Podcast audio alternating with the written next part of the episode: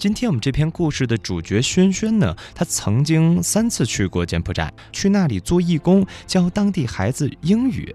这样的一趟愉快的旅行，一定跟常规的观光之旅是不同的。所以呢，还是让我们赶快进入到不一样的柬埔寨之旅吧。有钱不需要太有钱，有时间，三五天的小假或十天半个月的长假，有丰富的出国旅游经验，或者说这只是第一次出国观光。只要你对异国文化充满好奇，柬埔寨这个地方就永远欢迎着你。说到柬埔寨，或者你首先会想到的是金边，亦或是古都吴哥。然而，在柬埔寨其实还有着一个跟他们齐名的旅游城市，那就是西哈努克。西哈努克距离首都金边有两百四十公里，拥有柬埔寨最大的国际深水港——西哈努克港。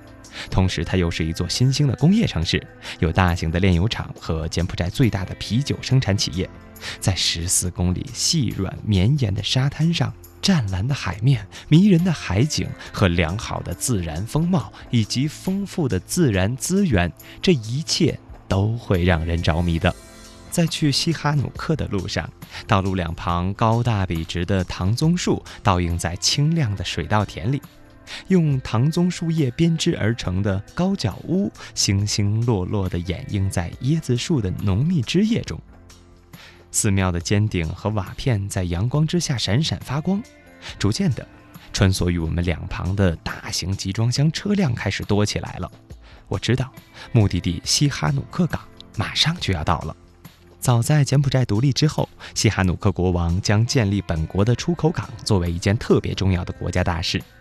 上个世纪五十年代，柬埔寨便开始着手将原来的沿海小渔村建成一座现代化的港口城市，也就是今天的西哈努克城。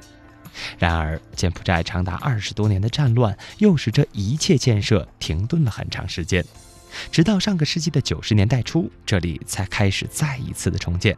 今天，当你走进西哈努克城的时候，你会发现这里已经是一座生机勃勃的现代港口城市了。而很多来到柬埔寨旅游的人，也都会来这儿度过自己的漫长假期。